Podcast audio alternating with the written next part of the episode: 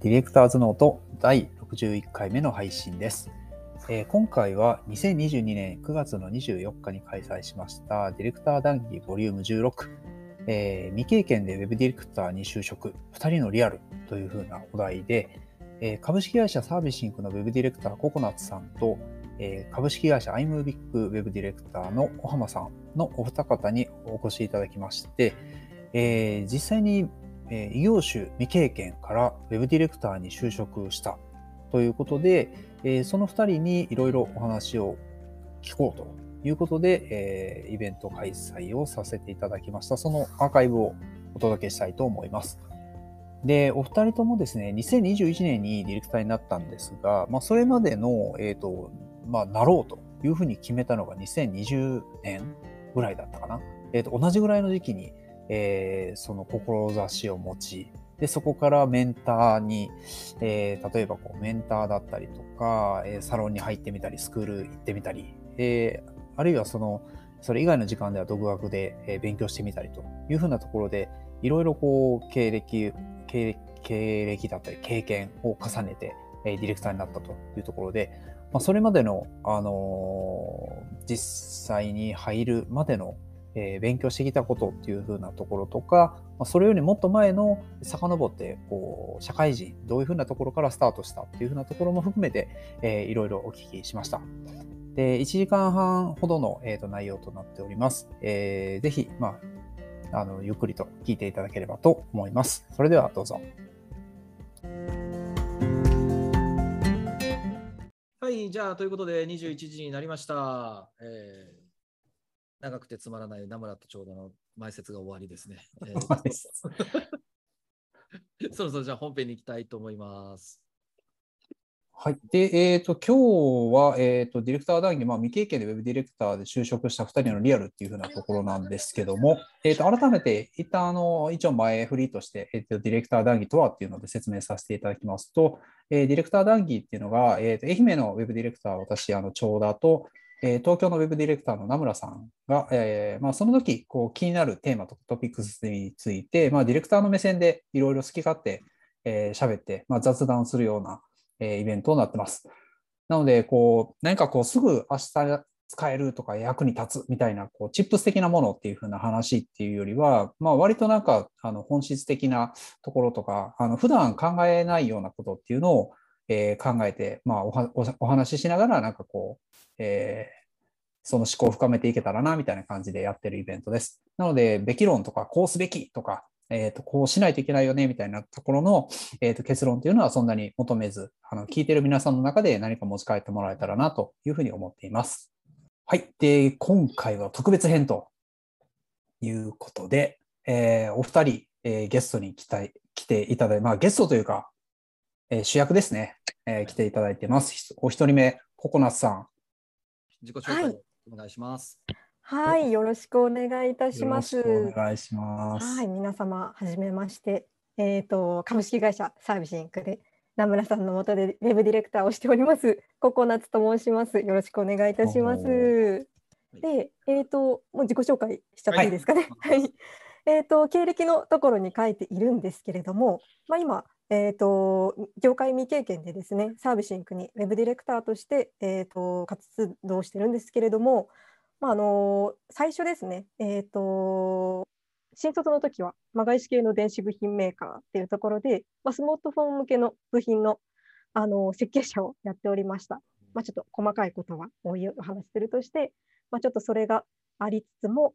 まあ、社内で転職で、えー、と新卒採用担当になってっていうところがあって、ただちょっとですね、その後にもうすぐあの会社都合で辞めなきゃいけ、あの会社を辞めなきゃいけなくなったっていうところがありまして、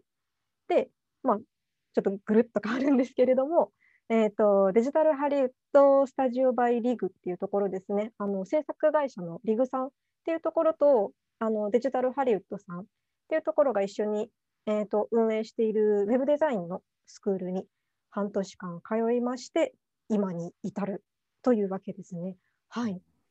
まあ、ちょっと今はあの名村さんにおんぶに抱っこでシステム開発の案件を担当しているんですけれども、そうですね、今日あの私自身もこのウェブディレクター談義あの転職前とかはもう聞いてあのひたすらモチベーションを高めるっていうためにあのずっと聞いていたのであの今日は新田境遇の小浜さんとお話しできるっていうところですごく楽しみにしております。よろしくお願いいたします。よろしくお願いします。すごいな。あじゃあ福福岡生まれ福岡出身ですか？あそうなんです。福岡生まれ福岡出身で大学までえっ、ー、と福岡にいました。うん。そのココナッツさんからのお話を聞かせていただけるという感じですね。はい、お願いいたします。はい、お願いします。じゃあもう一方。はい、どん。はい、えー、お浜さんお願いします。はい、はじめまして、あの株式会社アイムビックでウェブディレクターをしてます、お浜と申します。えーと、私は、まあ、生まれも育ちも愛媛県っていうところで、もともとあの地方の銀行に入りまして、でそこからまあずっと愛媛だったんですけど、ちょっと海外に行きたいって思って、で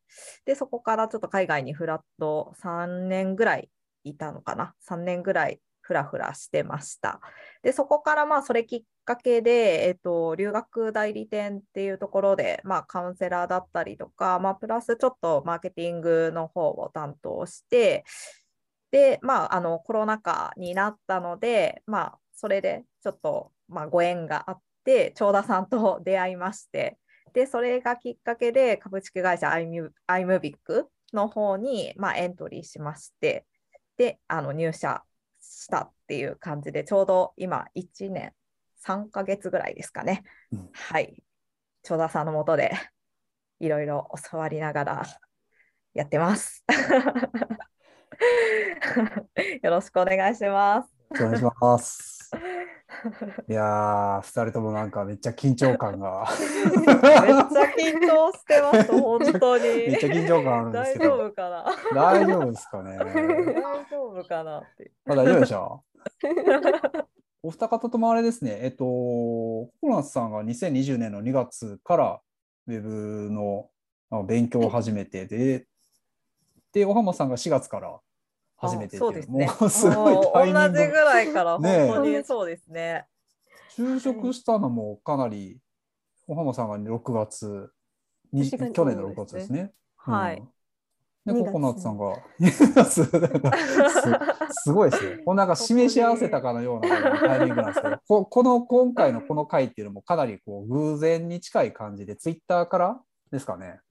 えー、大浜さんがそれ言った内容をちょっとおっしゃってて、ね、まあそうか、同じ時期頃だったなと思って、まあ、うちの小夏に話をしてみたら、うん、まあ、出てもいいと、大丈夫ですって話だったんで、じゃあ、同時期の人たちが、ね、あのディレクターになり手がいるのかいらないとか、どれぐらいの人がやってるのかとか、どんな勉強してんだみたいな話っていうのは、ちょいちょい、ね、僕も自分のポッドキャストとかツイッター上でも聞かれたりするので、この2人に喋っていただいたらいいんじゃなかろうかと。うん、言って、まあ今日になってるということですね。そうですねなんかまあツイッターでもいろいろこう未経験でウェブディレクターとかフリーランスとかなんかまあいっぱい話題が出てるんで、まあ、この2人でなんか話してもらったらすごい面白そうだなと思って、まあ、はい、っていうので、まあ、今回のこの回が催されるということになりましたと。で、ちょっとすみません、もう一回表紙の方戻ってもらっていいですか？一応タイトルの。はい。えー、で今回タイトルとしては、えー、ディレクター談義ボリューム16未経験でウェブディレクターの就職。で2人のリアルということで、えーとまあ、実際にお二人が、まあ、スクールで学んだりとかっていうふうな前にいろいろ他に、えー、と社会人経験あってで、えーと、ウェブの業界をちょっと目指そうと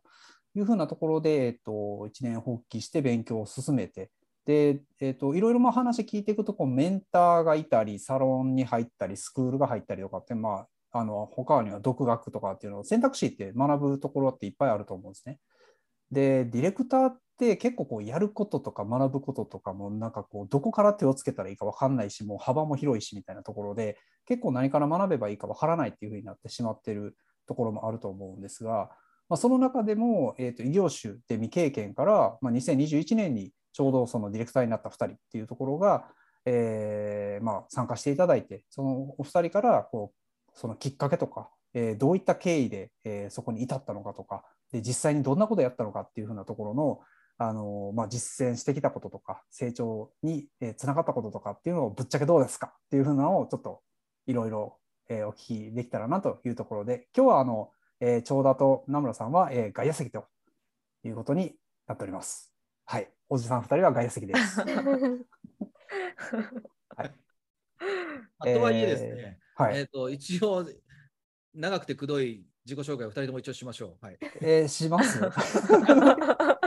はい。はい。じゃあ一応、あの、えー、私、あの、長田雄一郎と申します。えっ、ー、と、株式会社 iMovic でディレクターやっておりまして、えー、縦横愛媛という、えー、コミュニティでも運営メンバーをやらせてもらってます。で、ウェブサイト、ウェブの業界としては2000年から、えっ、ー、と、専門学校卒業してから、えー、神戸の制作会社のドアーズっていうところでデザイナー始めて、で、その後、えー、2006年からディレクターになって、で、2012年から、えー、アイムビックに、えーまあ、愛媛に移住してきて、で、ディレクト、まあ、引き続きディレクターやってるという感じです。まあ、主にあの企業サイトとか自治体とかの、えーと、ウェブサイトの、まあ、いろいろ、えー、小さいものから大きいものまでいろいろ、えー、やらせていただいてます。で基本的に社会人経験としては、ほぼもうウェブ業界のみで、学生の時にアルバイトでスーパーとか、えー、居酒屋、居酒屋じゃない、えー、すみません、酒屋ですね。酒屋でバイトしたりとかっていうふうなぐらいです。はい、あとはあの、ポッドキャストとかで、えー、で今日このあの収録に関しても、えー、アーカイブをあの配信しますので、まあ、ぜひ、えー、またお聞きいただければなと思います。はい。はい。はい、じゃあ、えー、名村です。よろしくお願いします。株式会社サービスインクで代表をさせていただいています。えー、インターネットを始めたのが94年ぐらいですね。で、これを仕事を始めたのが96年からということです。で、2000年から2005年までは不動産検索サイト、今、ライフルホームズという名前ですけど、当時ホームズだけでしたね。えー、そこでディレクターという形で不動産会社さんのサイト作ったり、自社のポータル作ったりというようなことをやってました。で2005年から2009年までは都内の制作会社で、えー、取締役をやらせていただくことで、まあえー、ライフルさんからは転職してたと。で、2010年に今のサービスに立ち上げて、今13期目ぐらいですね。えーと、全部でいろんなことで関わっていただいている従業員全部合わせると30名ちょっとぐらいにかなと思います。で、えーと、現在もディレクターをして、自分もやっています。えーと、さっきココナッツさんが言ってくれたみたいに、現状もまだ僕は現場に今いるんですけども、えー、会社でディレクターも積極的に募集しているというような感じですね。で、えーと、名村もポッドキャストをさせていただいてまして、2020年から一応毎週金曜日の夜中23時ぐらいに放送するというのをやってまして、えーと、ウェブディレクションやってますラジオというポッドキャストですけども、今が107回目ぐらいですかね。はい。えー、まあ、粛々と誰が聞いてるかわからないんですが、いや、誰が？僕わからないですけど、あの、続けさせていただいているという感じです。はい。普段はね、えー、僕と長田さんでこのディレクター談義というのはゆるゆるさせていただいてて、今回16回目ということなので、15回目、えー、15回まではずっとね、2人でやってたんですけども、今日今日はお二人に出ていただきましょうということで、主役はお二人にということですね。はい、えー、では本編いきましょう。えー、本編ですけどもあの、僕さっきチャットにも投げましたが、感想とかあればチャットにも投げていただければと思います。あと、もしくは、えーと、ツイッターをしていただいている方はですね、えー、後で拾うこともできたりしますので、シャープディレクター談義という、えーと、ハッシュタグつけて投稿していただければ、僕はリアルタイムでほぼ見ていますので、えー、質問とかあればそっちは拾わせていただこうかなと思います。では、えーと、次の進行、じゃあ、長田さん、お願いいたします。はい、えー、今日のお話としては、えー、ウェブのお仕事を始める前は何をしていましたかというのと、えー、2つ目の質問がディレクターになるまでの経緯、えー、どういうふうな経緯でディレクターになったか、でえーと、どんな学習をどのぐらいしてきましたかっていうふうな、結構ここの辺気になるかなと思います。で、えーまあ、お二人ともこう社会人経験ありながら、えーまあ、今ディレクターやってるというふうなところで、えーとまあ、まっすぐこうディレクターになったっていうふうなわけじゃないと思うんですけどこう過去のこういう経験が今だったらこうあこの経験めっちゃ生きたなみたいなっていうのは結構あると思うんでそういったところをちょっとお聞きしたいなと思います。で最後、まあ、もう一つあの質問あるんですけどもそれはまああの最後の方に取っておきましょう。はい、まず1つ目の質問、えー、ウェブのお仕事をされる前は何をしていましたかと。いうところで、はい、まずココナッツさんからですかね。はい、はい、はい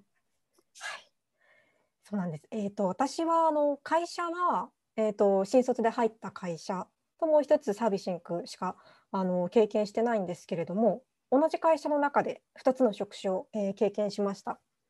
で、まず左の方ですね。電子部品設計が一番最初の仕事だったんですけれども、多分あの具体的な内容全然想像がつかつかないと思うのでお話しすると、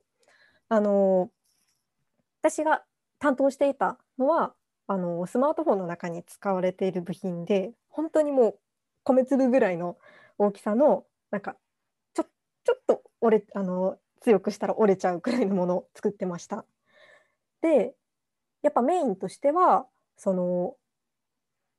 回路に流れる抵抗は何ミリオームですかとかあの潰れちゃわない、えーと、硬さは何ニュートンまでの強さ耐えれますかとかそのためにはこの部品のこの部分を0.00何ミリで作ってくださいとかそういうところがあのメインのお仕事でした。ただそうなんですよちょっとあのうちの会社だけなのかどうなのかちょっと分かんないんですけどあの入社当初あの PJM がいなくて、えーと、設計者が各部署との調整をしていたんですね。だから実際にやってたのはあのあの営業の方が中国の方なんですけどお客さんがこの仕様いけるかって聞いてるけどどう？ってあの英語でメールが来てでそれを対応しあの対応するためにあの実験してレポートを出したりとか あの試作品を作るためにあの現場のおじさんに「リソース空いてますか?」って言ったりとかでリリース前にその試作品を、あのお客さんにその送るのもあの私たちがしなきゃいけなくてでそのためには社内テストに合格させないといけないんですけどそれを品質管理部門にレポート出したりとかで合格したらその試作品をあの中国なのであの輸出するときに関税で止められないように ロジスティック部門の人にあの 申請を出したりするんですよ。これは何グラムですと何ドルですとかそうなんです。それを全部品あのそうなんです本当は違うんだろうなと思うんですけど、まあ、今思うとその納期にも機能にも品質にも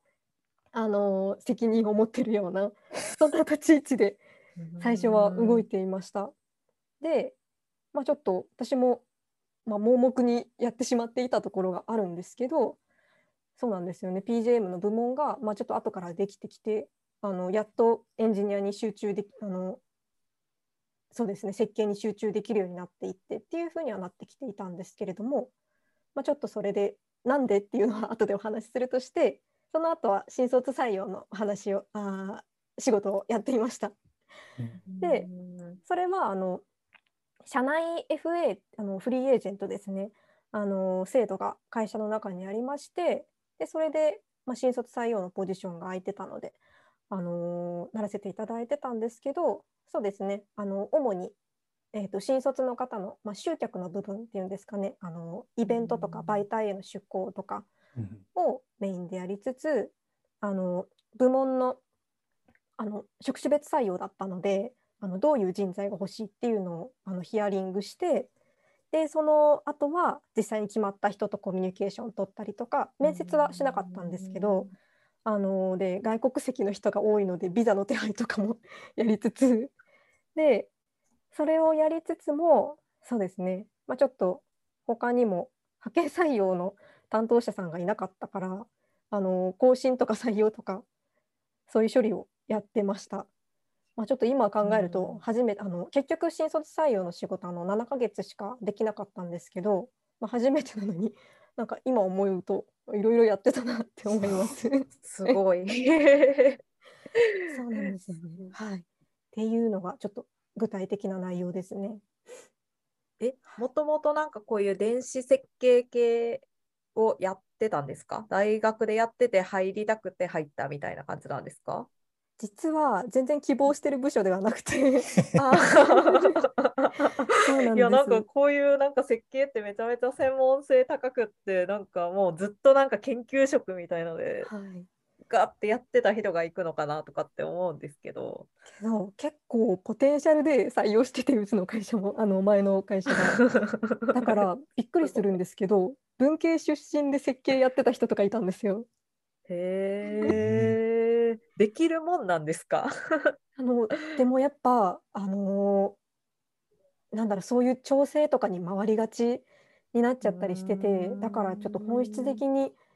まあ、できてはあの慣れ名刺には設計って書いてるけど本当に設計を全うできたかっていうと、まあ、ちょっと私もなんですけど違ったかもしれないっていうのは思いますね。はい。会社あるあるなところもありますね。すげえな、しかし。すごいですよね。うんなかなか、へえ、すごい。大市場あるあるみたいなところも あるかもでしれないですけど。そう新卒採用はそうですよね同じ会社で部署移動、そうなんですす。部署移動で、そうなんです。あの前職の方がまあ辞められて、でその後に入ってみたいな形で、はい。すそれもまたすごいこううん変わり 変わりっぷりがすごい。だからあのウェブ業界に入る前に未経験の職種を一回経験してるんですね。っああ、なるほど。ていうところがまあ結構後で話そうと思ってたんですけど、後から聞いてきたのかなっていうふうに思ってます。業界でじ自社内でっていうのは相当大きい会社だったらですけど、普通はあんまないですよね、ジョブチェンジするって。デザイナーやってたけど、急に明日からじゃあ、会社の業務命令で明日から君はエンジニアみたいな話って。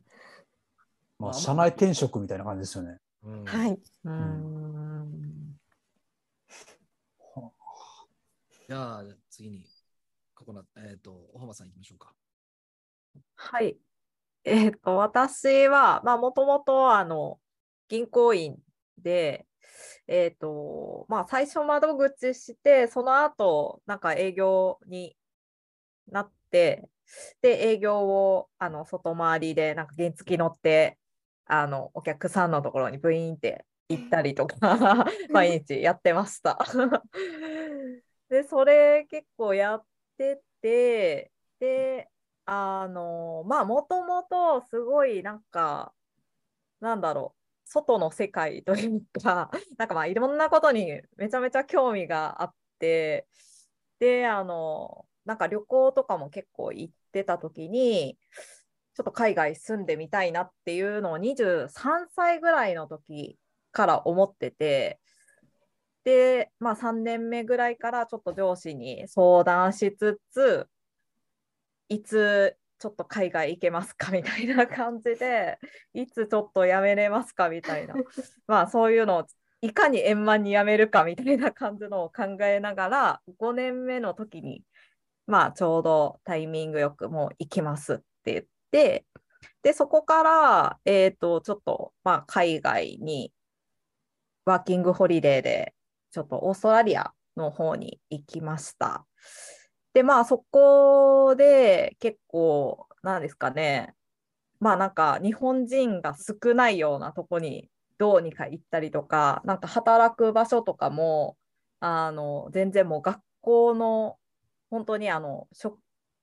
なんだろう、現地の学校の食食堂というか、まあそういうところでもう本当に周り、もう日本語がない環境で働いたりとか、なんかそういうのをやったりとかしてました。はい。で、結構なんか フラフラしちゃってたんですけど、まあそろそろちょっと日本に帰らなきゃいけないかなみたいなところで、あの、ちょうどまあちょっと、ね、留学とかやってたので、じゃあ留学カウンセラーやらないみたいな感じで、えっ、と、まあ留学カウンセラーを始めて、まあ、留学カウンセラーっていうのが、まあ、何かっていうと、まあ、日本の人に、まあ、あのこういった学校ありますよっていう感じで、まあ、どこの学校がいいかだったりとか、なんかそういうのをカウンセリングして、で、まあ、なんかビザとか、あのまあ、航空券とか、まあ、期日とか、そういうのをあのか管理じゃないですけど、やったりとかしながら、あのやってたんですけど、あのまあ、コロナ禍になりまして、はい、でもう全然行けない状態がもう、その時めちゃめちゃ大変で、本当にもう急に飛行機止まるし、うん。もうなんか行こうと思ってた子が、あの全然行けないとか、行ってた子が帰ってこれないとか、うんもうその対応がもう夜中ぐらいまでずっとあって、めちゃめちゃ大変でしたね、あの時は。はい。で、なんかまあ、それで、ちょっとまあ、その時に、あの、ウェブ、ウェブ集客結構やってて、留学の代理店っていうのが。で、結構もともとウェブに興味があったので、よし、じゃあ今度は作ろうと、作る側になろうと思って、あの、制作のちょっと勉強を始めたっていう感じですね。はい。めっちゃ長くなったんですけど、あの思うがままに生きてる感じですね。ね どっちかっていうと。私もワーキングホリデーあの考えてたんですよ。あの前の会社辞めた時に。あ、そうなんですか。なんかうさすがに勇気が出なくてあえどうでした？結構銀行員からワーキングホリデーって 一点土地じゃないですか。あ、そうですよね。もうねえなんかもう職場の人とかまあ仲いいんですけど仲良かったんですけど銀行の職場の人とも、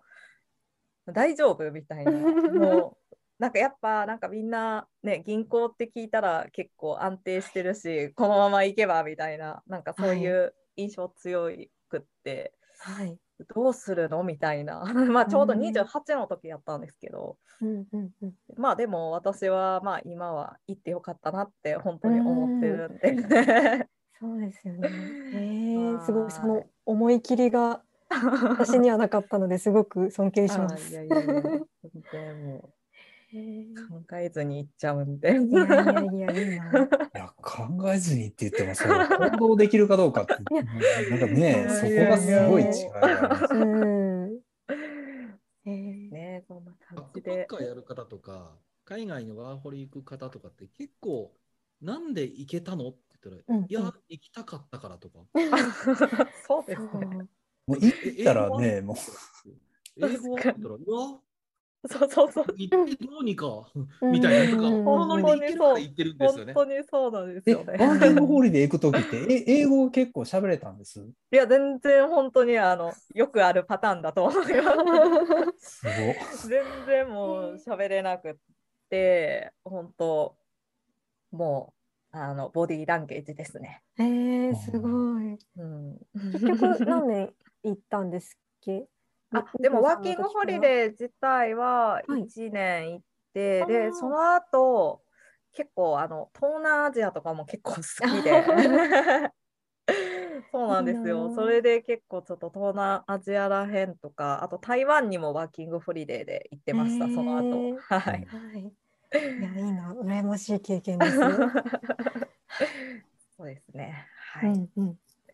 ん。じゃあ、次に行ってみましょうか。いますか。はい。じゃあ、次のお題はこちら。はいえー次がディレクターになるまでの経緯は？ということで、はい。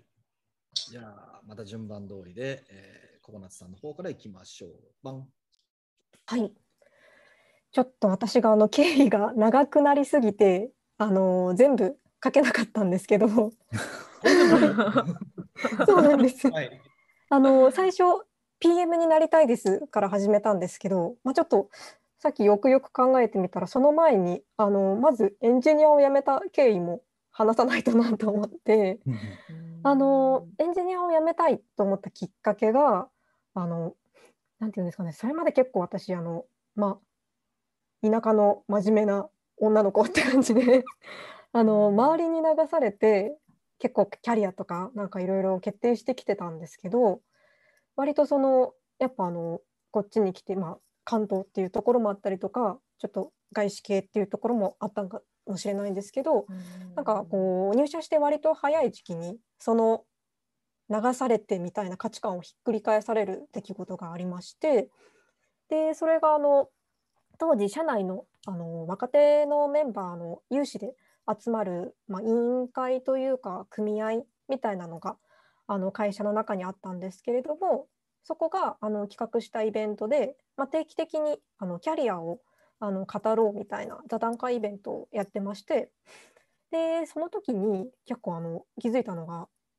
先輩方とかキラキラしてるあの活躍されてる方があの仕事がすごく楽しいっていう方が多くてうん。でただそれって私にとって結構新しい感覚であのずっとそれまであの仕事って辛いものとかあの忙しい仕事はなんか嫌だよねとかあのホワイト企業万歳みたいなそういうあの考え方がまあ普通なんだと思ってたんですけど、まあ、もちろんそれも間違ってないとは思うんですけどあの忙しくても難しい仕事でもこうやりがいを求めながらなんかキラキラ働くのかっこいいなって思うようになりましてもう本当にその時まで全然考えたことなかったんですけどもうそれでかっこいいってなってでそんな時にそのさっきもお話ししたんですけれどもあの設計者の設計部門の責任範囲が広すぎるっていうところが問題になってあのどんどんその技術的なことにあの注力できるようにってあの組織がどんどん変わっていったんですけどなんかちょっとやっぱり私がずっとあの得意としてたことがその設計の、まあ、ここが何ニュートンでとか何ミリでとかいうところ以外のところをずっとやってきてしまっていたものでちょっと間違えたなと思いまして、うん、なんかこう自分のそうですね成長できてなさみたいなのを実感してその時に、あの同期とかも同じ部署であのやっぱりどれだけすごいスペックの製品を作るかみたいなところに責任を持ちながらなんか特許とか申請したりとか、あのー、新製品担当したりとかっていうところを見てなんかやばいなと思いましてで最初にその、まあ、社内転職の制度がその時にできたんですけれどもその時にあの一番最初にあのオープンポジションであの自動車関係のあの製品を作る部門の PM 職が空いていたんですね。でもうなんか私もちょっと焦ってたっていうのもあるんですけれどもあこれこれやりたいですって言ってあの手を挙げたんですけれどもやっぱあのいかんせんあの IT だけではなく製造業もエンジニアって人手不足であのなかなかちょっと話してくれなかったっていうのもあって、まあ、ちょっとうん、そうですね PM お前向いてないぞって言われ言われたりとかしちゃったりしたんですけどなんかその時にそうなんですよね。あの引き止めるために多分あの話をしてくれたんだと思うんですけどあの製造部門の一番上の役員さんと話をしてた時になんかそうだね新卒採用とか今度開くんだけどどうかなみたいな話を されてあれ？なんか話変わってない？と思って。そうなんです。なんか目から鱗すぎたんですけどなんかこうきっかけはそうですね。あの人からの勧めっていうところではあったんですけどやっぱりちょっと自分でもあの考えてた時にやっぱその会社がすごく好きだあの貢献したいっていう話があったのとかあの、まあ、自分がそうですねどこに、うん、なんか強みを生かすってなったらって考えると結構新卒採用としてあのイベントとかであの話してたりする自分が結構明確にあの鮮明に想像できたなっていうのがあってあの新卒採用に、まあ、着任いたしました。でまだまだ2行目なんですけれどもそうなんです。でただやっぱりそれもですねあの新卒採用も新卒採用でやっぱやること多かったりとかあの思ってたのと違ったりとありつつも、まあ、頑張ってはいたんですけどちょっとあのたった7ヶ月であの本社からあの外国の本社から天の声がありまして新卒採用のポジションをなくしますって言われちゃったんですよ。すごい。さすがすごい外資は外資怖い。もうちょくちょく組織編成ばっかりあるので、まあ、驚かないっちゃ驚かなかったんですけどなんかまあやめてねって言われてで最初会社に残ったのまた別のポジションにあの応募するとかも考えたんですけどちょっとやめてねって言われた会社とずっといるのもなんかちょっと気まずくなるかなっていうところも考えましてで4行目どうせなら人生リセットしちゃうかにつながるんですね。はい、でその時にまあなんで Web だったのっていう話になるんですけどそれはあのー、やっぱその製造業を選んだっていう時になんかそれが好きでとか得意でとかはあのー、あまり考えずに選んでいたっていうところがあったので今度はちゃんとあの自分の好きなものあのやりがいを求めて働けるものっていうところを考えてあの選びました。っていうのもあの私プロフィールのところにテキストでちょこちょこっと書いてたんですけどあの小学生のこと頃はあのインターネットおもちゃ代わりに育ちまして。あの小学校に入る前ぐらいからあの親のパソコンであのポストペットっていうのをあ あのご存知かわからないですけどそれでお友達とやり取りをしたりとかあのーそうですね。とまたまたま小学生の時の友達のお父さんがあのウェブ系の仕事をされてたかなんかでちょっと教えてもらってちょこちょこあのあの ウェブサイトのおままごとみたいなものを やったりとかしてましてで結構それであの何時間も時間潰してたなっていうのを考えてたのであのちょっとその時のことを思い返しあのウェブ業界に入りました。って言ってもまだまだあのデザインのスクールに通い始めたっていうだけなんですけれどもそうですねであの長くなってすいません。デザインのスクールあの先ほどデジハリさんとリグさんがあの運営しているスクールでっていう話をしてたんですけどそれもあんまりちょっと調べないで決めて。うんでもともとそのリグさんっていうすごい制作会社があることは知っていたのでそれでそこで調べたんですけれどもなんかこう職業訓練校とかとも比べるとあの現場で活躍してる人に見てもらえるっていうのが一番メリットだなと思ったのでそれが決め手で選びました。はい、でまああのウェブデザインとかあのコーディングとか学んでいくんですけれども、まあ、ちょっとそこで違うなって思ったのがなんか職業ウェブデザイナーとしてなんか自分をどう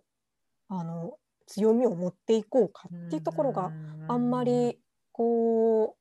なんか向いてる向いてない、まあ、向いてる向いてないとかなんですかねなんかいまいち想像がつかなくて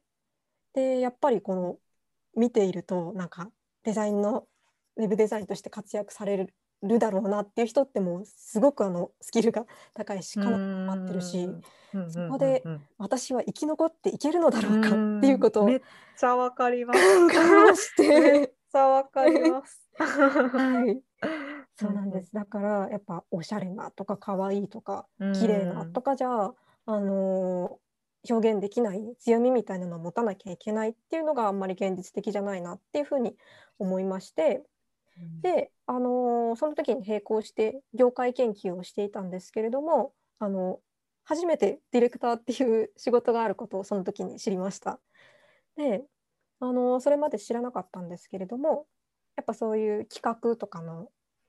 上の階層の方ですね。の方に関われるっていうのを聞いて、まあ、もちろんその設計の時にあのいろいろやっていたことが活かせるなっていうのがあのきっかけになったっていうのもあるんですけどきっかけというかそうですね。あのなんだろう向いてるじゃんって思ったのがあるんですけどでそのスクールの卒生発表の時とかもあのなんかディレクター寄りの考え方をする人だねみたいな感じで 言われたっていうところがあってあ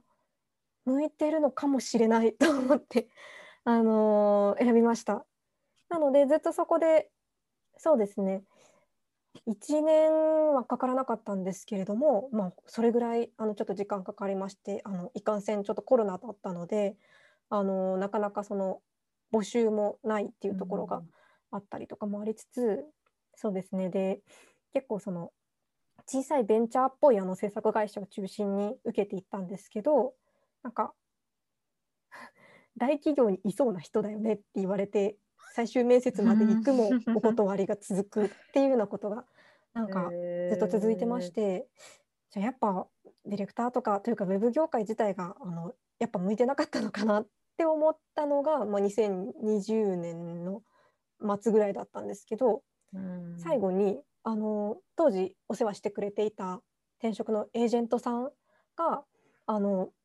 たまたま私その時あのずっとウェブディレクター談義とか あの名村さんのポッドキャストとか聞きながらあのモチベーションをなんとか保ってきてきたんですけどその時にたまたまあの紹介されたのがあのサービシンクでえなんかこうすごい人がいるから私ダメなんじゃないのかっていうふうに思っていたんですけど、あのー無事受け入れてもらうことができまして未経験ウェブディレクター爆誕ということになりました。ちょっと長くなっちゃいました。すごいですな。すごいですね。じゃあなんかずっとなんか名村さんのことをなんかなんだろう憧れじゃないけどいやもうめっちゃすごい人みたいな感じでずっと見ててたまたまみたいな感じなんですか？たまたまそれ紹介されて。はい。本当になんかなんだろうそもそもポッドキャストやってるとかこういうウェブイベントやってるっていうのが、うんなんか雲の上の人みたいなあのイメージがあって だったので本当に紹介されてあれなんかこの会社聞いたことある？え？みたいな感じだったんですよ。すごい。はい、もうなんか偶ー然でしたね。はい。名村さんの絵が消え あれ？た。悶絶してんじゃん。いやいや恥ずかしい。すごい。そうなんです実は。はい。あーすごいな。え、ど、どのあたりです、その名村さんの、あの、ポッドキャストだとかを聞聞かれたんです？最初にやっぱりちょっとそのコロナで一人でそのスクールに行っててもなかなかあのあのオンラインでずっとやっていたのであの人と会うことがないっていうのがあったのでなんかやっぱり本当は経験者の方とか卒業生の方とかと会いに行くのがいいんだろうなっていうのを思ってたんですけど、まあ、あのうん。場がないっていうことになっていろいろ探しててでまずは最初はツイッターを始めたんですけど、うん。ツイッターでまあこのディレクター界隈の皆さんですね、あのいろいろフォローさせていただいてまして最初はあの今日もあのご参加されてると思うんですけどあのもかあさんの あのポッドキャストを聞かせていただいてました。で最初その時にあなんか確かもかさんが名村さんのポッドキャストを紹介されてたのかなんかでだったかそれかおすすめに出てきたのかちょっとどっちだったか忘れちゃったんですけどあのモチベーション上がるポッドキャストリストみたいなのを作ってはい聞いていました。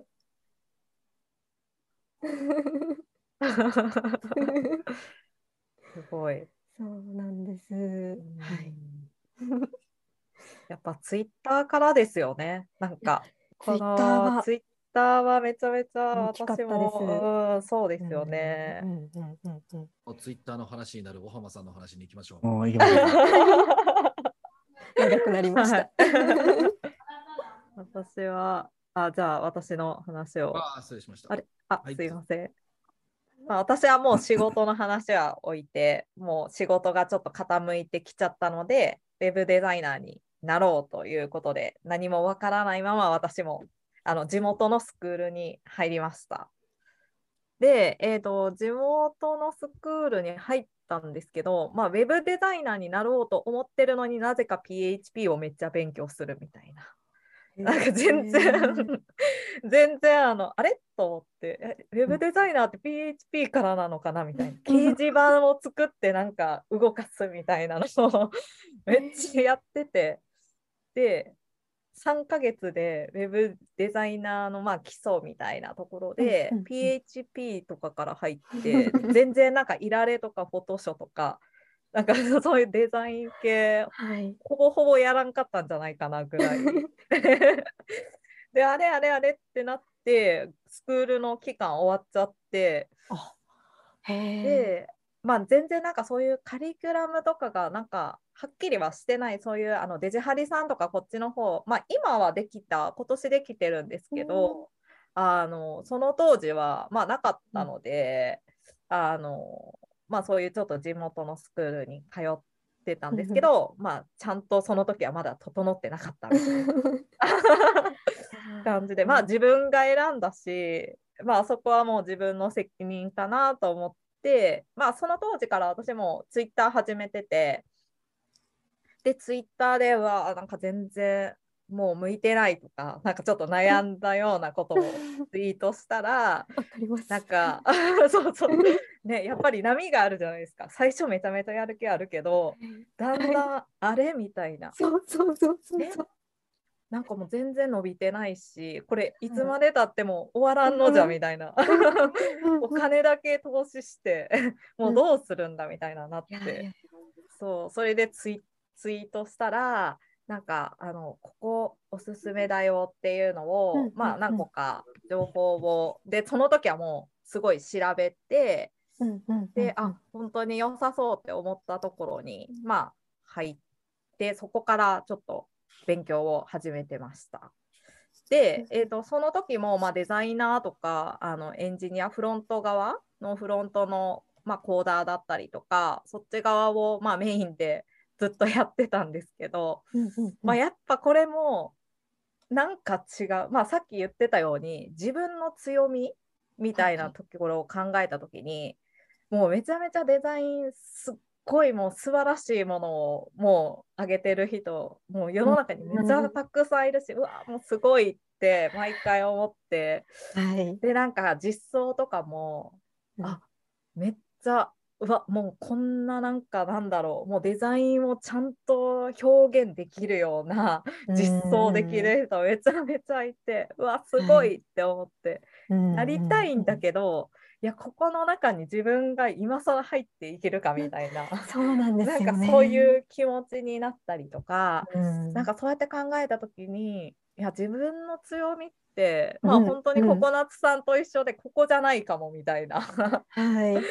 感じでじゃあどうしようってまた、ま、悩みます。うん ツイッターでツイートします。いろんな人相談乗ってもらいますみたいな。でなんかそうんの時になんか相談乗ってもらった人にうんうん。いやというかみたいな感じで。でその人がたまたまウェブディレクターされ、まあ、PM とかされてる方ではい。いや向いてるよウェブディレクターみたいな感じ。でウェブディレクターやったらみたいな感感じで言われて、うんうん。えでもなんか何するか正直あんまわかわかんないじゃないですかうん正直。その時ってもうなんかデザインかフロントかみたいな。はい。どっちかみたいな。うん。でなんかそこからなんか結構ディレクターまあ名村さんずっとねウェブディレクターでやってて私もずっとツイツイッターでもうすごい拝見させてもらってて。そうそうそうそう。それでまあいろんなまあモカさんとかもそうなんですけどいろいろ情報を集めつついや意外とちょっと楽しそうかもしれないみたいな。なんか結構お客さんとねいろんなことを話したりとかするの結構好きだし、うんうんうん。まあ、いろんな人と関わることがもともと好きだったんであそれいいかもと思ってよしウェブディレクターになろうって決めて、うん。うんじゃあどうしようかなみたいなので、うんうん。そしたらそのウェブディレクター向いてるよって言ってた言ってくれた人がじゃああの愛媛にあのウェブディレクターの知り合いツイッターで知り合いいるから紹介するよって言われて、言ってくれてうん。あぜひお願いしますって言ってでその時に長田さんを紹介してもらいました。それで、まあ、ツイッターを通して長田さんと、まあ、うん。ズームで話したりとか、まあ、あの DM やり取りしたりとか、まあ、そうういうのを、まあ、ずっとやりつつ、いやうん。エントリーしたらどう？みたいな感じで結構言ってくれててとりあえずエントリーしてみなよみたいな感じで、なんでもうじゃあ転職しますって決めてうんうん。うんでエントリーしてでそこからあの、まあ、社長と面接したりとかしてそうですね。うんそれで、あの無事無事取りました。なんとかなんとか必死で面接して、はい、取ったっていう感じですね。でまあ結構私も今36なんですけどその時が35で未経験でもうどうやってもう自分の強みアピールしようみたいな感じでもうなんか相当相当なんかまあ社長と話した時もすごい緊張したんですけど、まあなんかもうとりあえずやる気だけはめちゃめちゃありますみたいなうん感じで多分多分言ってたんじゃないかなっていううん私も一緒でした。なんかもう体当たりみたいな 感じであの面接受けてはい。根性で押しなんかそうそうそうそう。で実はなんかその時にまあ一応もう一社も受けてあとりあえずちょっと落ちたらいけないなと思って、はい、受けてたんですけどなんかそこもウェブ、まあ、地元なんですけど、うん。ウェブディレクターになりたいみたいな感じで、結構まあ言っててでもう一社もなんかまあ一応受かったんですよ。うん。なんで結構なんかそういうなんだろうウェブディレクターっていうかそういうなんかコミュニケーションとかまあ営業気質じゃないけどまあそういった人って結構求められてるのかなとはちょっとは思いました。なんでまあそこをなんか自分の強みとしてまあやっていくっていうのは間違ってないんじゃないかなってちょっと思ったりして、まあ今に至るっていう感じですね。はい。いやなんかもう突っ込みどころというかあの チャットのあの 名村さんと千代田さんがあのずっと言ってたところであの気になってるところがあったんですけど、あの私もその向いてるって人から言われて初めて気づいた方なんですけど、うん。そのなんだろうどこだったかな。あそうディレクターに自分が向いてるっていうのを自分自身で気がつくのは難しい職域だと思います。って名村さんおっしゃってると思うんですけど本当に何だろうその小浜さんも言ってた通りウェブディレクターって最初聞いてもん？何なんだ？っていう 感じじゃないですか。だからやっぱその難しいですよね。なんかいくら自己分析してなんか強みとかがあってもなんかうん。活かせそうな気もするけど本当に活かせるかわからないみたいなところもあるしうん。なんでですかね。そうですよね。うんうんかもうもうなるって決めましたね私は。もう言われた。向いてるって言われたからいやもうなるってなって もう私はもうウ最ェブウェブディレクターだってなりながら もうそこだけをもうせ攻めるじゃないけど、うんもそうですね。なんか決意みたいなのがないと。そうですねじゃないとまた迷っちゃうんでうん。そうですよね。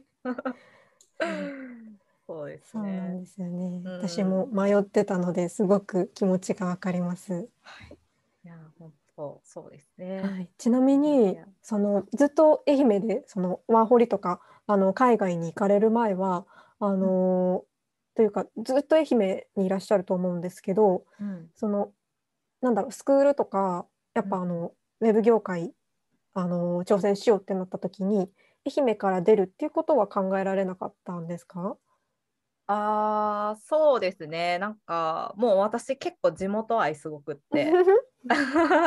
で多分これ愛媛の人あるあるだと思うんですけどはい。本当に出ないんですよ。いや私の周りの友達もほぼほぼ地元にいて。あもう高校の友達とかもーうん。出ない出ない。まあ文系だったんですけど私。文系の子はほぼ出てないですあね。ーうん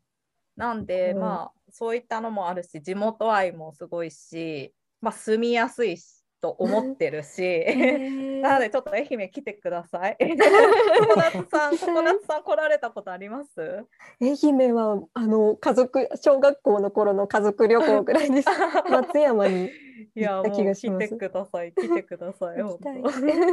居心地がすごいいいですね。いいんですよ、もううん本当にいいんですよ。うん。で確かに結構あの町なんととかまあなんていう町だなっていうのは結構思った気がします。うーんではあそうそうそうそう、なんかもう本当に全然なんかいろんなものが近場で揃ってるし、空港も近いし、海山あるしみたいな、もうなんあかー。結構本当に住みやすい。いいねまあ、ご飯も新幹線がちょっと通ってないんで、そこが そうそうご飯美味しいですそうすると、そういう意味で言うと、あの、ココナッツさんが一番さ言ってるあの福岡だってそうな気がするんです。もうあの 全くその通りだなと思いました。海もあるし、山もあるし、でと都会というその町もあるし、もう小倉あの私小倉なんですけれども、うん小倉っていうところに行けばあの何でもあるし、あの新幹線はうちはあります。ありますよね。そう、九州ありますからね。ご飯も美味しいです。どそうですね。親近感が。うんそうね。どうですか？都会に出て。はい逆えーにっとなんか文化の違いは最初感じましたね。あのちょっとこの後話そうと思ってるんですけどやっぱ結構保守的なかターがあの地元が多かったなと思っていて、でやっぱあの東京で生まれて東京で育ってっていう友達できたりするんですけどやっぱちょっとその考え方が違ったりとか、うん。あの向こうは思気づいてないと思うんですけどやっぱちょっと違うなっていうのは感じましたね。うん。うん。私ちょっとそうですねあのあと受け入れてくれるあのなんていうんですかねなちょっと言語化するのが難しいな多様性にあのちょっと時代とかもあるかもしれないんですけれどもなんかこういろいろと受け入れてくれるあの多様性にあまり敏感じゃないっていう感じうはんすごく思います。それが一番思います。はい。確かに。なんか都会の方が、あの、いろんなところから人が集まってるんで、なんかあの、うんなんか違うっていうのが結構当たり前だったりするんですよね。うんうんうんはい。その辺は結構い田舎とは違うところはありますよね。そうです確かにそうね。ううんん。まあ、あの悪く言うと人に興味がないっていう。うん、まあ、そうですね。めっちゃ、めっちゃ悪く言うとそうです。だから、その、め、め、なんだろう、その、人の、なんかその、バックボーンとかそういうふうなところではないところをちゃんと見るっていううんうん感じですね。その人自身を見るみたいな。うん、そうですね。それは思います。うん。はい。では、次のスライドに行ってみようと思います。じゃあ、次のスライド。ダン。行き過ぎた。はい。はい。で、次の質問が、どんな学習をどのぐらいしてきましたかと、これ結構気になる話題かなと思いますね。はい。じゃあ、まずまたココナッツさんから行ってみたいと思います。ババン。はいはい。えっ、と、大きく5つ書いてます。えっ、と、まず左から言うと、えっ、と、ウェビナー、ポッドキャスト視聴は、あの、先ほどもお話ししたんですけれども、いろんな、あの、ウェブディレクターとして活躍されている方のポッドキャストを聞いたりとか、あとはウェビナーもあの定期的にそのコンパスだったりとかであの調べて、えー、と参加をするようにしてました。ですね。主に業界研究のためにやってまして、まあ、ちょっとそのウェビナーにリアルタイムであのツイッターでわーっと言ったりとか したりとかそのあのしっかり勉強っていうわけじゃないんですけどやっぱりその業界のことを知るためにはあの結構役立ったかなあのスムーズにウェブ業界に入ることができたかなっていうのは思います。で、えーっとまあ、で2つ目が勉強会で、えっと、これはあのデザインスクールで出会った方々とあの一緒に有志で集まって、あのまあ、それその時はあのデザインの勉強をしてたからなんですけれどもあの自分たちが作ったあのデザインをちょっとお題に沿ってあの作っていきましょうってなってであの卒業生の方に見てもらってレビューをしてもらってとかあとはあの仲いい友達とかと集まってあの、まあ、実際に使うことはないんだけれどもあの私たちの紹介をするウェブサイトを作ろうよみたいなところで制作活動ですねデザインチームとあのコーダーチームとで分かれてあのみんなで作り上げるっていうところもやりました。なんで、まあ、ちょっと今考えると実務とあの近かったのかなっていうふうに思います。でなかなかやっぱそのコロナ禍だったので直接会ってっていうところはあのしづらかったんですけれども、結構ですねあの、まあ、ツイッターの力とかもありまして、あの続けていられいられたのかなっていうふうに思います。で、えーとまあ、3つ目に書いてるのは書籍、まあ、本っていうところなんですけれどもこれはあの、まあ、ちょっと私それまであの仕事の本を買うっていうことを全然したことがなかったんですけれども、あのまあ、業界変わるしっていうところとやっぱ基礎はあの自分で自学でやらないとなっていうところがあって、まあ、あのデザインの、まあ、基本が分かるようななるほどデザインとか買ったりとかあとはそもそもの IT 用語ついていけないしでそのやっぱディレクターとかなるって決めた時も IT 用語はついていけないとなっていうところで何だったかな IT パスポート検定かなんかの、あのー参考書を買った気がします。はい、であとはあの全然ウェブ業界とかは関係ないんですけれどもビジネススキルとかあの、まあ、ビジネス書ですねを買いました。何だったかなあの若手で何でしたっけ20代でえっ、と、コンサルとして、ちょっと、あコンサル1年目のなんかとか。コンサル1年目の教科書？はいはいはいはい。ありますね。とかうんを、はい、読みまして、で、こう、今まで自分があの社会人としてやってきていて、あの疑問に思ってきたきたところとか、あのこうすればよかったんだっていうところの答え合わせをしてたっていうようなイメージですね。はい。です。で、えっ、と、4つ目が、まあ、ちょっとこれがメインにはなるんですけれども、スクールでの勉強ですね。えっ、と、まあ、Photoshop いられ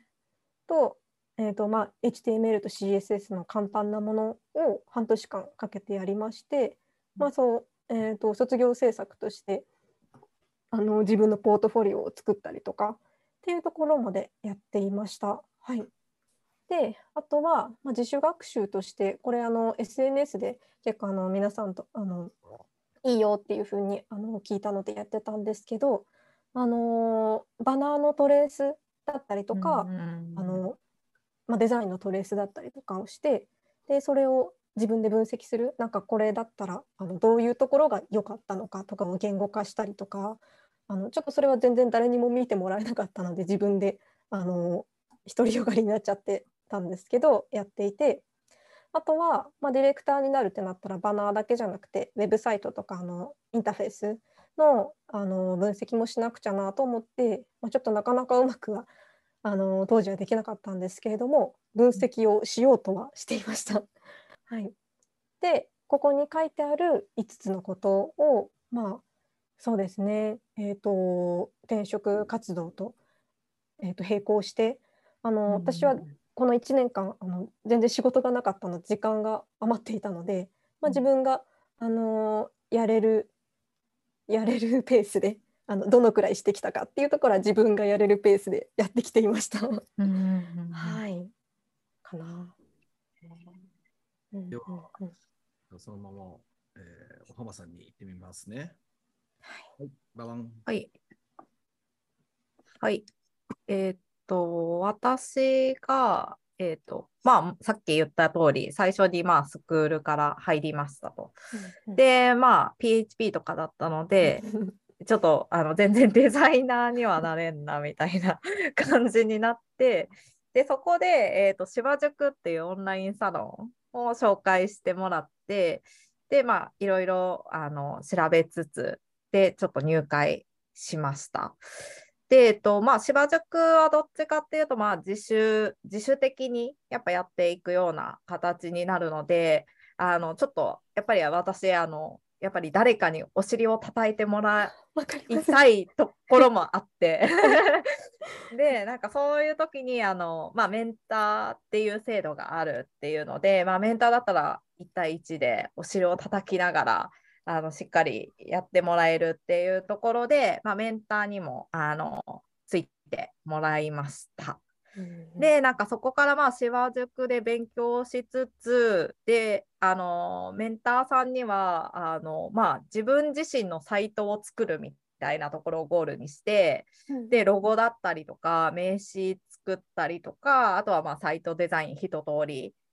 でワードプレスにするまでで自分のサイトを公開するまでのところは、あのやったりとか、まあ、あとは、まあ、それこそ本だったりまあ、ユーデミのオンラインの勉強のやつやったりとか、まあ、コミュニティ他のコミュニティにもちょこちょこ入ったりとか、はい、いろんなところでまあ情報収集し,、うん。しつつみたいな 感じで、はい、勉強をやってて定職したっていう感じですね。ちなみに小はい。浜さんってこの期間はお仕事を続けられながらっていう感じだったんですか？あえっと、そうですね。仕事をしつつだったんですけど、まあ、仕事も少なかったのでどっちかっていうと。やっぱりりあの結構なかなかあのすごいなんでちょっと時間があったりとか したんで、はい、うん全然あのやれる範囲でやってた感じ。やれる範囲で大事ですよね。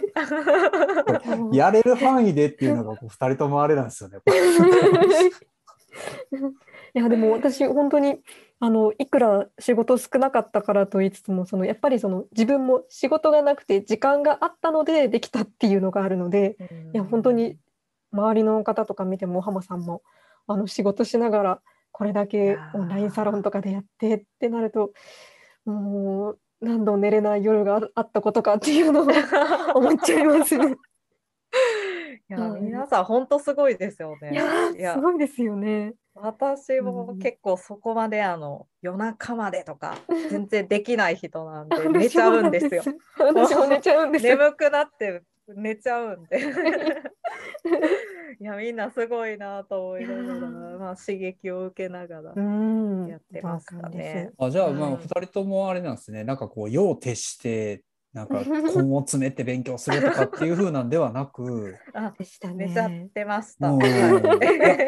いやある意味それ大事やなと思ってて。はいなんか睡眠時間変に削りすぎると逆に頭動かなくなるんで。うん、そうですね。うん、もう私徹夜できないんですよ。本当に。うん、本当に徹夜ができなくって、うん、もう1時間2時間は本当に寝ないともう 全然機能しないみたいなところあるんで。はい、ね、私は結構そのやっぱり根詰めてやりすぎるとメンタルが心配でしたね。あのコロナ禍で人にも会えないし地元の友達みんな帰ってしまって会う人もいないし、あの無職でお金もどんどん減り続ける一方でっていうところで、なんかこう勉強とあの息抜きのバランスをうまく取らないとこれは潰れるぞっていうのはありましたね。確かにそうですね。それはそうかもしれないですね。うん。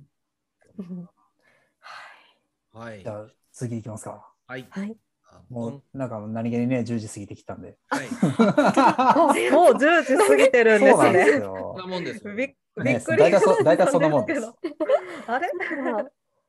はい。じゃあ次の質問が、えー、今ならもうこの経験が生きたっていう。これも多分ね、聞いてみたい方多いんじゃないかと思うんですけどもね。ですね。はい、じゃああ、順番の通りでココナッツさんから言ってみたいと思います。バン。えっと、まず私は結論を言ってしまうとさっきお話しした5つの勉強したことが直接仕事にあの役立ったかって言われるとあの正直あんだけ頑張ったのになっていうのはちょっとあったりするんですね。実はそうなんですけどやっぱそんな中であの前職で頑張ってきたこととかであの今考えて今の仕事に生きてることっていうのでえーと、仕事への姿勢ビジネススキルとあと精神面 の2つで二軸で書かせてもらってます。えーと、まず1つ目があの神羅万象にツッコミを入れる習慣あのこれはあの名村さんもあのよく言われてるんですけれどもなんでそれがそうなってるのっていうのをあの考える習慣を結構あの実は前の会社の時からあのエンジニアをやってる時からあのやっていてやっぱりその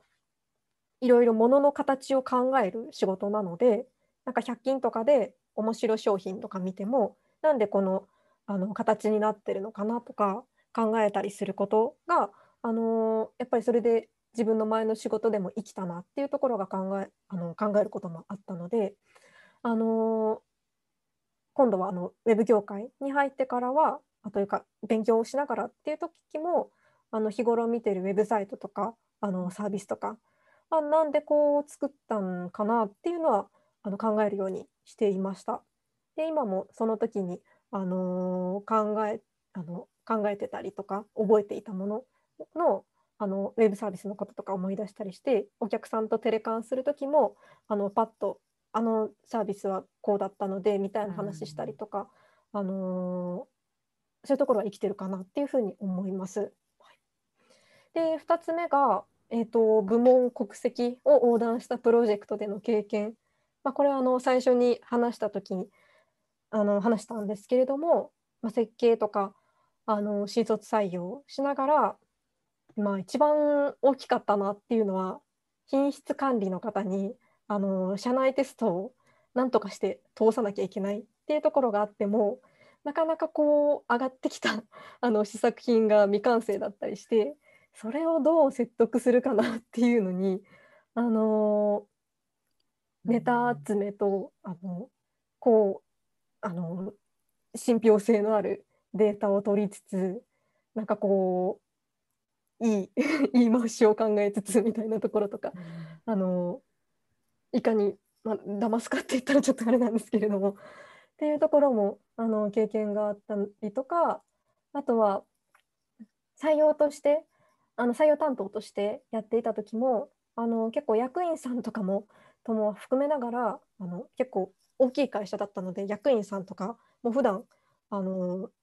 雲の上みたいな 存在の人が多かったんですけれどもそういう方々とも話さなきゃいけなくなったっていうところで、まあ、変に根性がついたりとか、あので方針策定するっていうのもなんかちょっと分かんないけどやってみようみたいなところで進めていったりとかっていうところとかあと海外の営業さんとのコミュニケーションをするのももうあの日本語通じないのはもちろんなんですけどやっぱ文化も通じないっていうところもあったりしてなかなかそこを分かってもらうの。あの具体的なところで言うと資料を作成する時に丸とか×とかだとあの通じないとか OKNG じゃないと通じないとかそういうところのなんかこう相手は分からないかもしれないみたいなところを見越して伝えるっていうのは割と今でも生きてるのかなと思います。はい、で3つ目があの失敗経験ですね。ちょっとあんまり詳しくは言えないような失敗を たくさんしてきているんですけれども、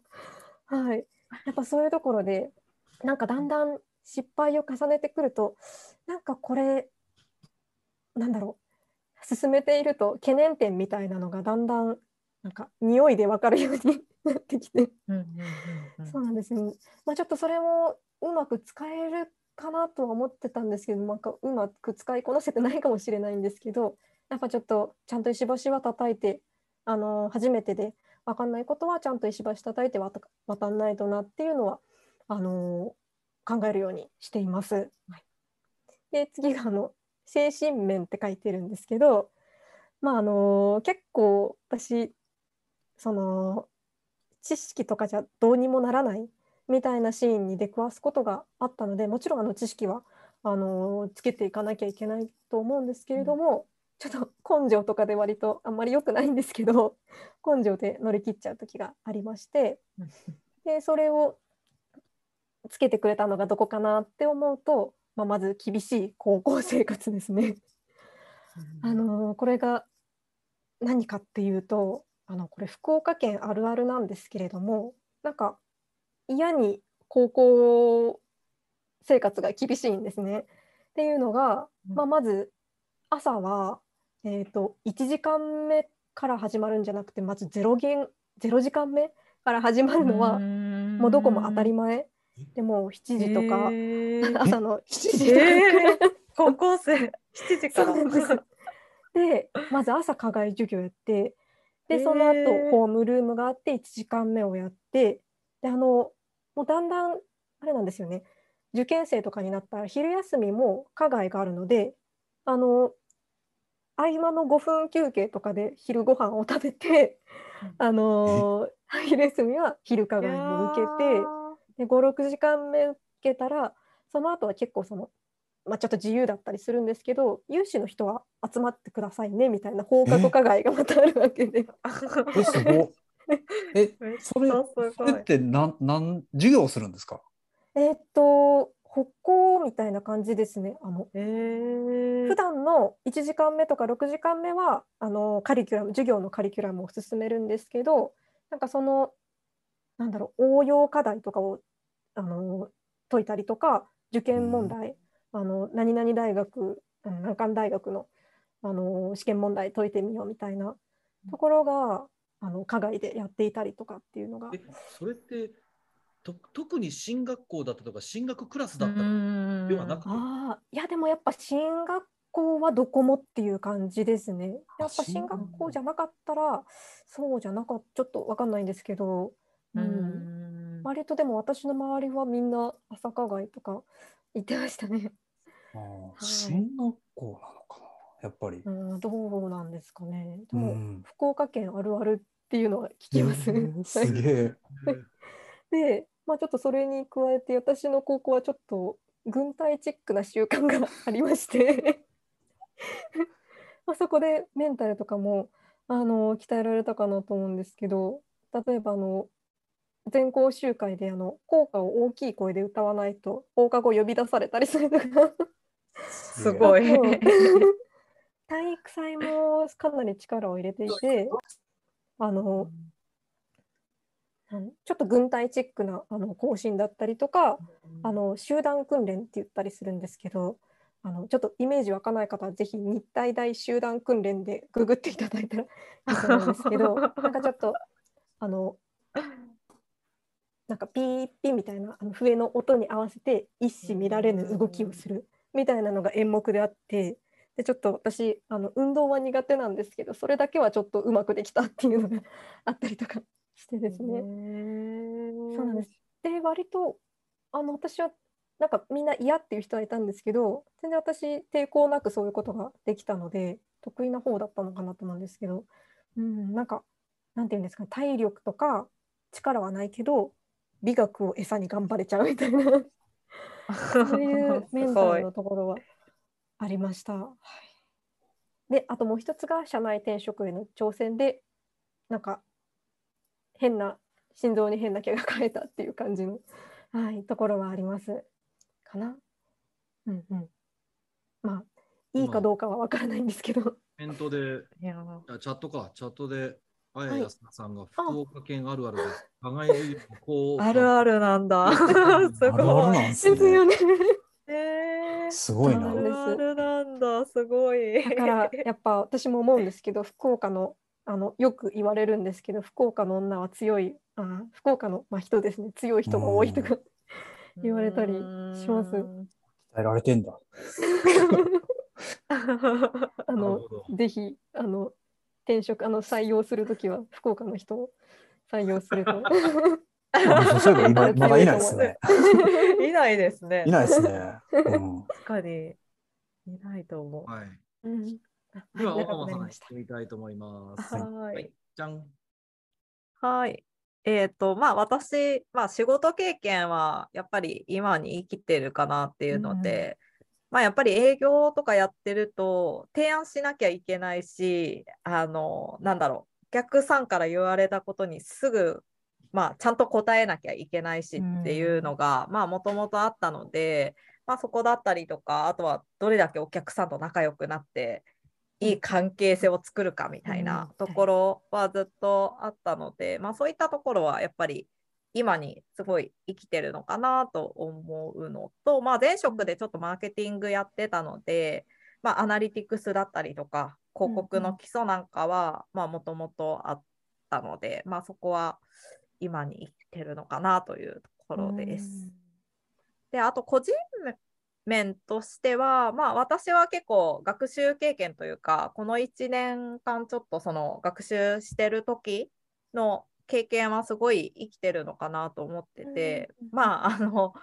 奥までは突き詰めれなかったんですけど デザインのことだったりとか、まあ、フロントのことっていうのも分かってるのであのもうデザイナーさんもエンジニアさんもすごい私はもう尊敬してて、なんかどっちの気持ちも分かるみたいな、まあそれを分かった上であのまあうまくじゃないですけど そこら辺なんかまあそういったのって結構ディレクターはなんか大事なんじゃないかなってうまくいかせます。そうです。うまくなんか、わ、はい、かるわ、かるっていう そこの気持ちがわかるかわからないかで結構関係性とかも変わってくるのかなと思うので、うん、まあそういったのは良かったかな今に生きてるかなと思ってます。うん、であとはまあ私は SNS 結構好きで、うん、個人的にすごい好きでいろいろやってで、まあ、ツイッターとかもそうなんですけど、うんうん、あのまあ、ノートだったり書いたりとか、うんうん、まあ、あとは別でインスタとか YouTube とか、まあ、TikTok、ブログとか LINE とか、もうほぼ全部やってきたぐらい SNS 依存じゃないですけど、結構めちゃめちゃやってるんですよ。で、なんかまあそういうのを今までやってきたからまあいろいろやっぱり今ってあの SNS 力入れたいとかそういう話結構聞くので、まあ、そういった自分の経験が、まあ、結構活かせてるのかなと思ったりしてますね。私もともと本当にパソコン全然使えなくって多分使え使い出したの30歳ぐらいからなんですよ。えもうそれまでめちゃめちゃアナログでもうタッチタイピングとかもできないし、本当にもうずっとアナログで生きてきた人間なんですけど、30ぐらいからパソコンだったり使うように、まあ、前職がそういう仕事だったので使ったりとか、まあ、SNS やり始めたりみたいなところだったので、まあ、結構ここら辺は自分が変わった、なんか転機になったとこかなって思ったりしてますね。うんあでもはいそういう SNS 経験とかも好きじゃないとやっていけないですもんね。続けていけないですもんねそう。ですうね。ん、すごい。い。うん、SNS はすごいです。なんか、もうこんなになんか SNS、まあ Twitter とかそうですよね。なんか、もういろんな人とつながれるというか、うんうんもうなんかすごい、すごい人なんだけど、なんか近くになれるみたいな、なんか難しいんですけど、言語化。はい、なんでなんうん。か結構やっぱりそういう点ではなんか都会にいるといいな、うん。なんかツイッターからつながってリアルで会うとかが結構気軽にできてて、うんなんか大阪の人とか、まあ、東京の人とかもそうなんですけど、オフ会。まあなんかそうそういうのやりたいなと思いつつ 愛媛なんでなかなか ああんまりね。今日行こうぜみたいな感じないですよあんまないっね、すね。ん。なうんないっすね、あんまりね。そういうのやりたいんですよ、私は。なんかもうなんかオンラインだけじゃなくって、うんうん直接、うんじゃあ会いますかみたいなうんのをうんうんうんめっちゃやりたいんですけど、うんそういう点では都会の方がいいなって思ったりしますね。なるほど。ですよね。はい。わかります。えーじゃあちょうどいい時間にはなってまいりましたので、最後のスライドということで、長田さんが冒頭でね、えー、と最後にもう一個質問がありますというふうに今おっしゃってたやつですね。じゃあ開いてみたいと思います。バン。はい、えー最後の質問で、今、ウェブディレクターになってみてどうですかと、すごいなんかざっくりした質問ではあるんですけど、まあね、一応ね、こうなってみて、今までこうなってやってきましたって話なんで、なんかそうね、うん、1年半とかぐらいうんやってみて、まあ今どうですかと、うんうんうん。絶望してますというか。じゃあいかがでしょう？そうですねあのもうここなんかざっくばらんでいいので、あーのとりあえずねじゃあ、なんかね切り出すので、コナツさんがじゃあ最初切り出してみていただいて。はい。ね。私は、えっ、と、まあ、ちょっとさっきもあのお話ししたんですけど、結局1年間頑張って自習、あの結構やっぱ独りよがりになっちゃったっていうのもあったからだと思うんですけど、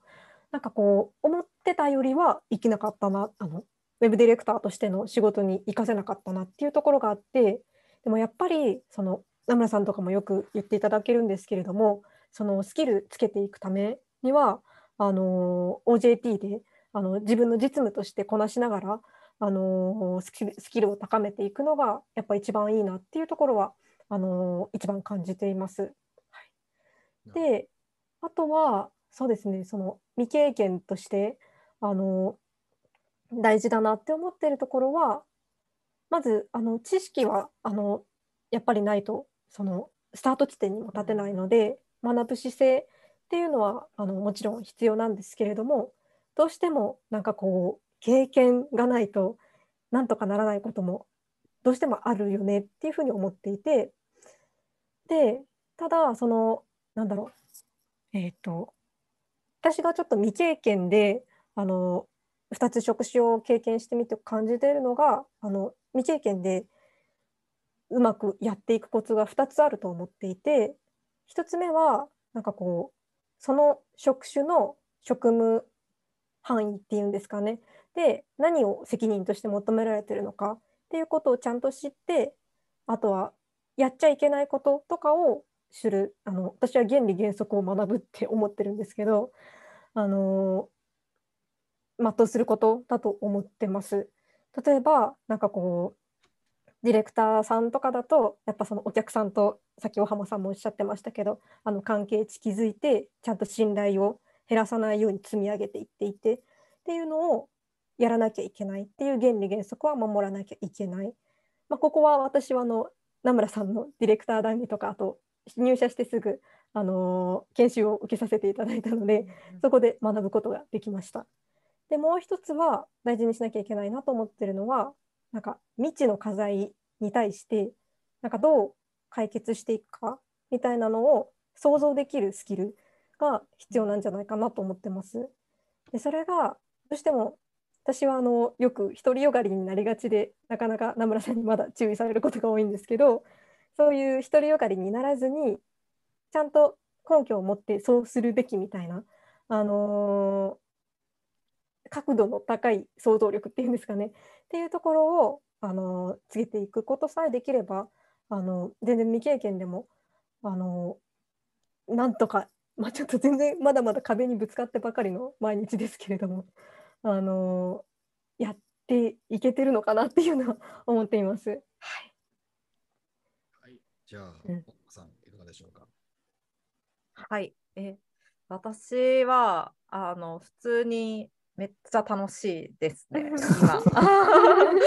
いや、めちゃくちゃ楽しくって、あの、なんかまあ、私、今まで、まあ、仕事なんとなくで、ちょっと生きてきた感じなんで、その、やりたいって思って入ったのが、まあ、今回多分初めてなんですけど、こんなに仕事って楽しいんだってすごい、あのこんなになんだろうもう次も次もみたいななんか頭の中にいろんなことが思い浮かんでくるみたいな、うん。なんかそういう経験があんまなくって、うんうんうん。まあ、結構大変なことももちろんあるんですけどで私もすごい壁にぶち当たってるんですけど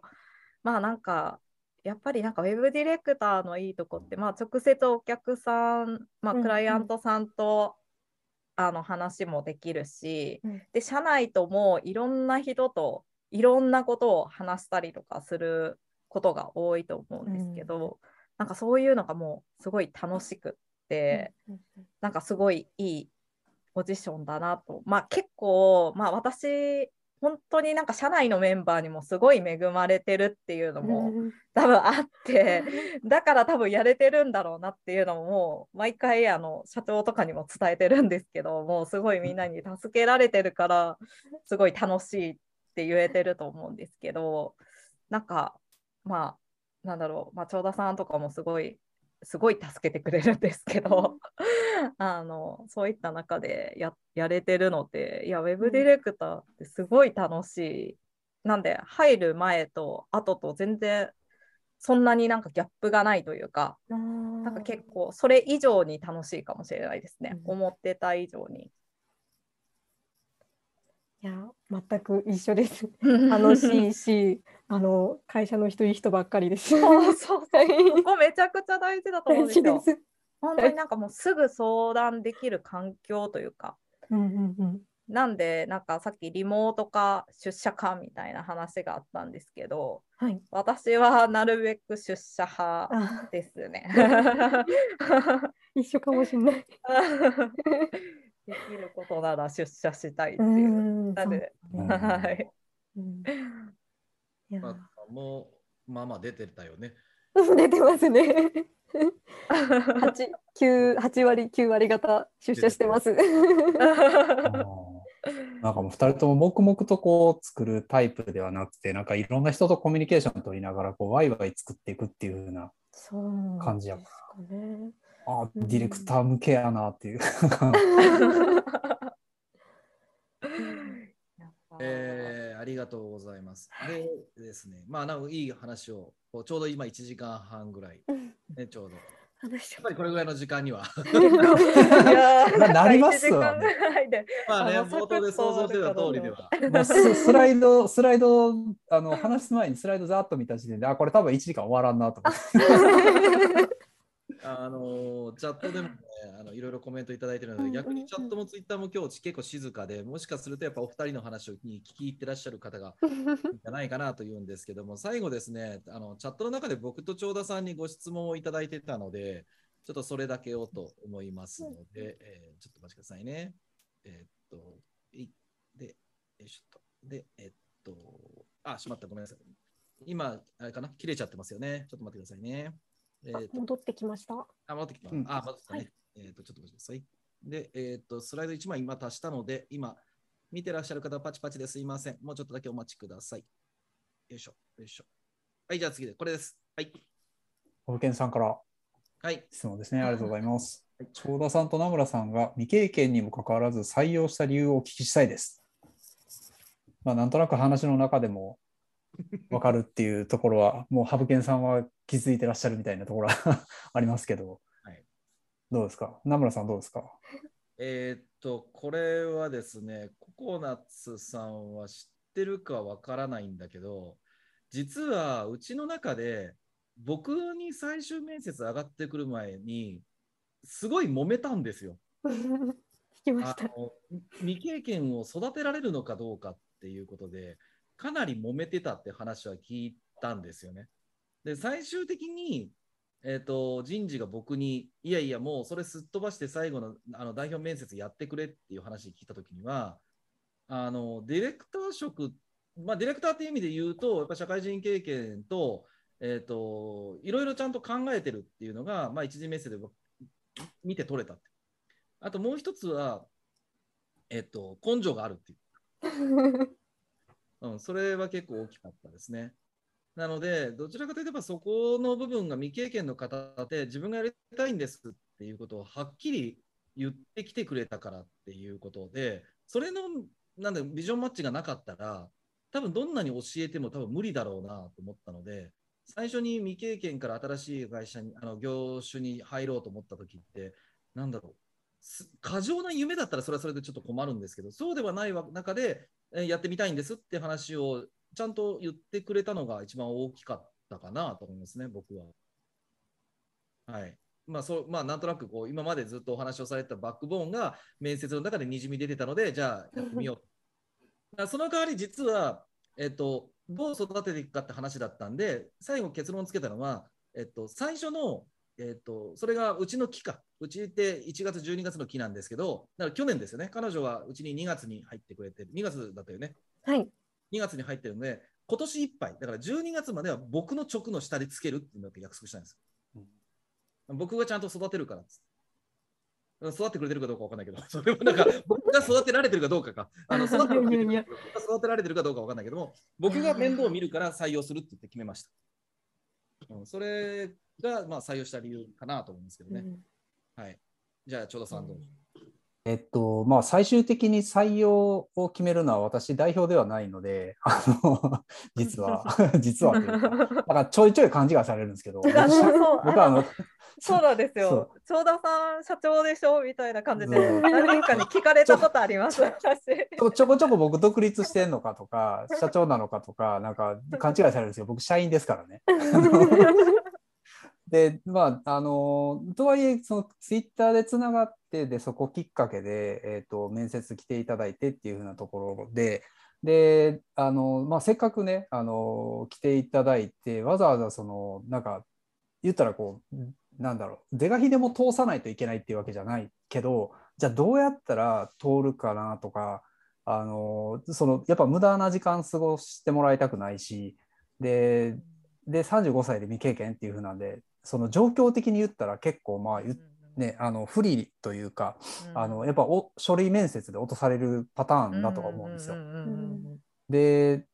ツイッターとか見たりとか、まあ、ズームで話したりとか、で、その今までやってきたことみたいなの言ったらこう、業界未経験だけど、この1年で何をやってきたみたいなのを話聞いてた時に、多分この人大丈夫やっていうふうに思ったのが、やっぱその 勉勉強熱心とか、その新しい分野に飛び込んでいく時のその筋トレが凄まじくてあの これは大丈夫やっていうふうに言うのは結構直感的に思ったところですね。そこの事実の積み上げがあったんで多分この人は入った後もちゃんとそこ積み上げてやっていくからあのこのこの人は大丈夫やろうなっていうのはあってであの、まあ、そそこはえっとねなんか変な押し方はしてないですけど、あのああのそういうふうなところのバックボーンはちゃんとあるっていうのは代表に結構言いましたね。ありがとうございます。いやもう 実際来てもらって本当に良かったです。嬉しい。いや、実際ね、こうディレクターになりたいっていう人自体が珍しいし、あの特に地方とかだと、やっぱ作る方が、どうしてもやっぱウェブサイトとかやり、そっちの業界に入りたいってなると、やっぱデザイナーかエンジニアかっていう風な、作る方にどうしてもなると思うので、ディレクターってな何みたいなそのある程度知識というかなんか業界のことをし、調べていかないと分かんないと思うんですよ。うんそこに入るって結構変わった人やなっていうのがまず入り口にはなるんですよ。うんでもそこになんかねあの飛び込んでいくためのなんか準準備とかすごい勉強とかっていうのをやってるのがやっぱあったので、うんうん、そこはすごくうん、良かったなって思ってますね。はい。えー、ハブケンさん答えになってらっしゃるかどうでしょうかと。う んあとは今コメントで、えー、特撮さんから僕も採用側ですが極端な話この人なら育てられるという期待を持たせてくれる人材だなと思いますね。だからこういうところがあったからかもしれない。ね、まあ面と向かって恥ずかしいかもしれませんけど。ありがとうございます。採用するのでもし未経験がっていう条件になるとそれはもう絶対ですよ。うん、自分が育てる覚悟がないと取れうん取れないんで、うんうん、それは、これはまあ間違いないかなと思いますうね。んはい。はい、えーということで、えー、長長々というか、まあ、ある意味あっという間に1時間半過ぎてしまいましたけども、はい。はい、えーということでね、えー一旦な、えー中間というか、本編の方はこちらの方で、えーそろそろ終了にさせていただこうかなと思います。もうちょっとね、この後アフタートークがあるんですけども、先にじゃあいつもの通りで終わりの宣伝コーナーをちょっとだけ長田さんと僕でやらせていただければなと思います。はい、じゃあ長田さんお願いいたします。えー宣伝コーナーです。えっ、と、ポッドキャストディレクターズノートで、えっ、と、今日のは、えー収録内容も、えまたアーカイブ配信したいと思いますので、ぜひよろしくお願いします。